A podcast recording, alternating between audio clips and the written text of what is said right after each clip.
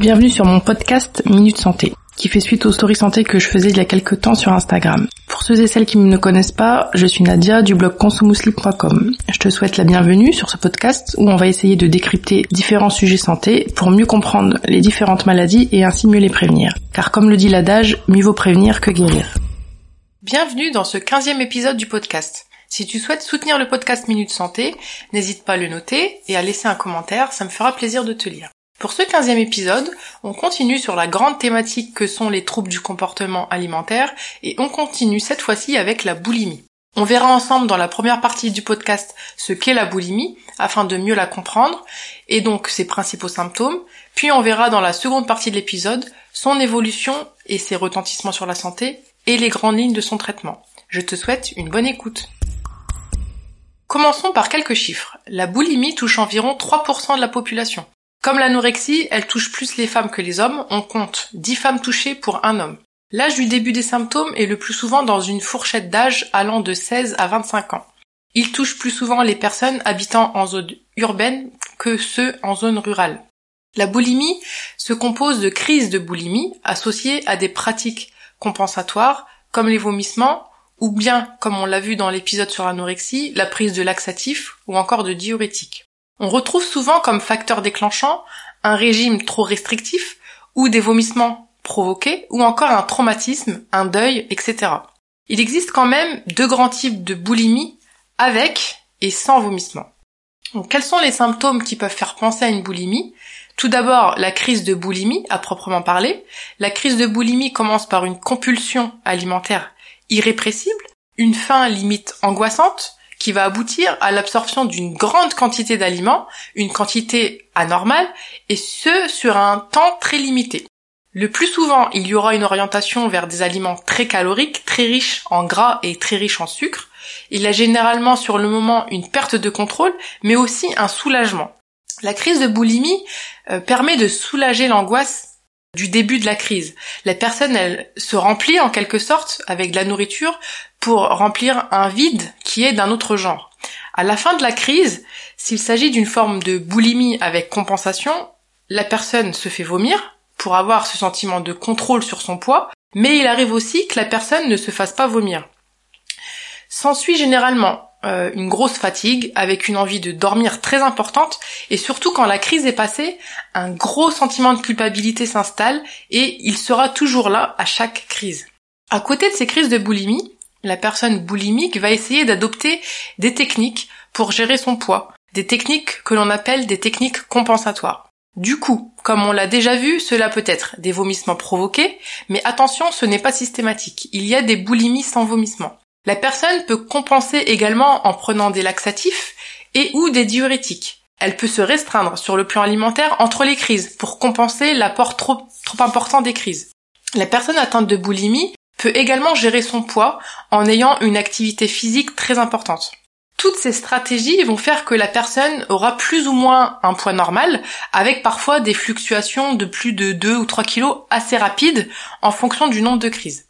Comme dans l'anorexie, on retrouve également des distorsions cognitives dans le cadre de la boulimie. Il y a ici également une peur excessive de prendre du poids. Il y a aussi un trouble de la vision de son propre corps, de ses formes. C'est moins extrême que l'anorexie, mais c'est quand même là, à un degré différent. La personne boulimique a tendance à mal comprendre ses sensations alimentaires.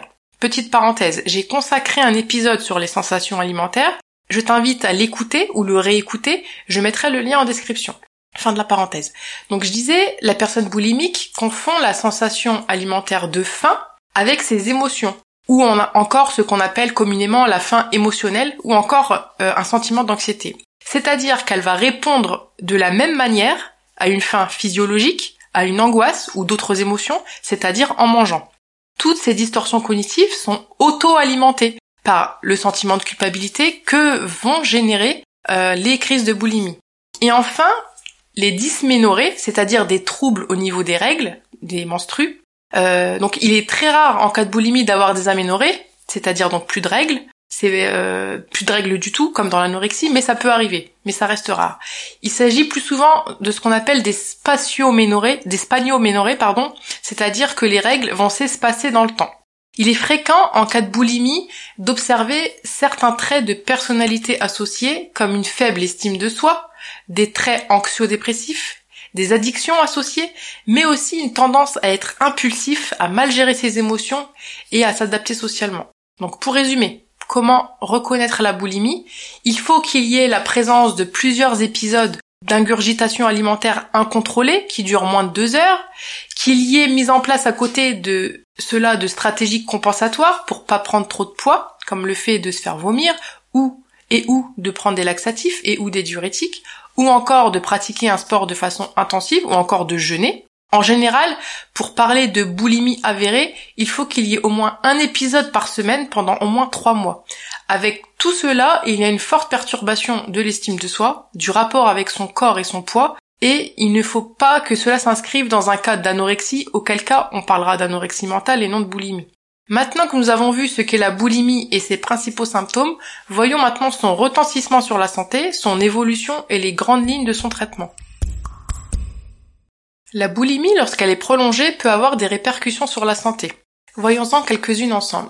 Comme dans l'anorexie, si la boulimie est accompagnée de vomissements, cela pourra abîmer les dents, provoquer des brûlures au niveau de l'œsophage, que l'on appelle œsophagite. On peut observer aussi une prise de poids, mais rarement une obésité, sauf si celle-là était déjà présente au début des troubles. Malgré cela, la personne est malnutrie, voire dénutrie, dans des cas plus extrêmes. Le risque d'ostéoporose sont augmentés, en cas de boulimie, on peut aussi voir apparaître des œdèmes, une insuffisance rénale et différents troubles comme une carence en sodium, en potassium et en calcium. La boulimie a en général une meilleure évolution que l'anorexie mentale. Elle guérit plus souvent que l'anorexie, mais aussi plus rapidement. Comme dans l'anorexie mentale, il existe un certain nombre de facteurs qui, s'ils sont présents, sont de mauvais pronostics. Citons par exemple donc la présence de vomissements, un poids de départ faible ou au contraire une obésité importante, les formes sont de moins bons pronostics quand l'estime de soi de la personne concernée est fortement touchée. L'environnement a également une influence sur l'évolution de la maladie, d'où l'importance de sensibiliser sur ce sujet, car en effet un environnement familial ou un entourage trop rigide, moraliste ou encore conflictuel est, de mauvais pronostics pour ce genre de pathologie. Plus la prise en charge médicale de la boulimie sera précoce, mieux ça sera. En quoi consiste le traitement de la boulimie? Contrairement à l'anorexie, il a généralement lieu en ambulatoire, donc hors hospitalisation. Il arrive dans de rares cas très sévères que la personne nécessite néanmoins d'être hospitalisée. Les grandes lignes du traitement vont consister à faire un travail de psychothérapie. La psychothérapie aura pour but principal d'accompagner la personne dans sa maladie, de lui faire accepter de se soigner, de lui réapprendre à manger avec plaisir et faire tout un travail sur son rapport à l'alimentation. Ce travail psychothérapique sert aussi à travailler sur les fausses croyances autour du poids et du corps, à apprendre à reconnaître les signes annonciateurs d'une crise et apprendre comment les désamorcer. Un travail sur l'estime de soi est également primordial et enfin un travail sur le sentiment de culpabilité post-crise est fondamental également pour éviter ce qu'on appelle le renforcement négatif des troubles. La deuxième grande étape de la prise en charge va être nutritionnelle. Il y aura tout un travail de rééducation nutritionnelle et diététique à faire. Il sera même possible de renutrir la personne au début dans les cas de dénutrition. Par la suite, il est nécessaire et non optionnel hein, d'avoir un suivi régulier sur le moyen et le long terme pour éviter les récidives. Ce suivi servira à faire le point sur le poids, sur l'état de santé nutritionnel, médical et psychologique de la personne. Et la psychothérapie également doit être poursuivie et espacée au fur et à mesure sous peine de risque d'une rechute. Comme pour l'anorexie, on peut conseiller la personne boulimique des associations de malades, des groupes de soutien, afin d'avoir un espace de parole, d'échange avec des personnes dans le même cas qu'elle et plus à même de la comprendre et de la soutenir également. On a essayé dans cet épisode de décrypter ensemble la boulimie.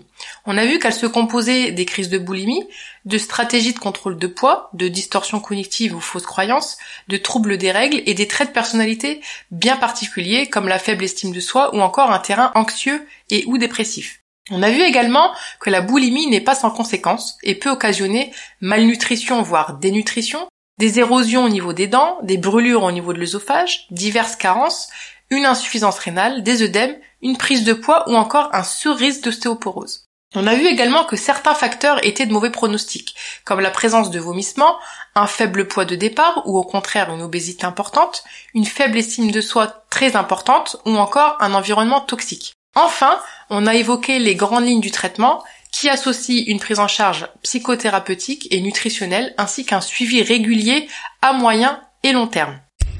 J'espère que cet épisode a pu t'aider à mieux comprendre la boulimie si tu en es atteinte, n'aie surtout pas honte d'en parler à un professionnel de santé. Idem si tu penses que quelqu'un de ton entourage en est atteint, ne le juge pas, ne lui fais pas la morale, mais conseille-lui de consulter. N'hésite pas à t'abonner au podcast Minute Santé pour ne rater aucun épisode. Je te dis à dans deux semaines pour le prochain épisode qui portera cette fois-ci sur l'hyperphagie boulimique, à ne pas confondre avec la boulimie.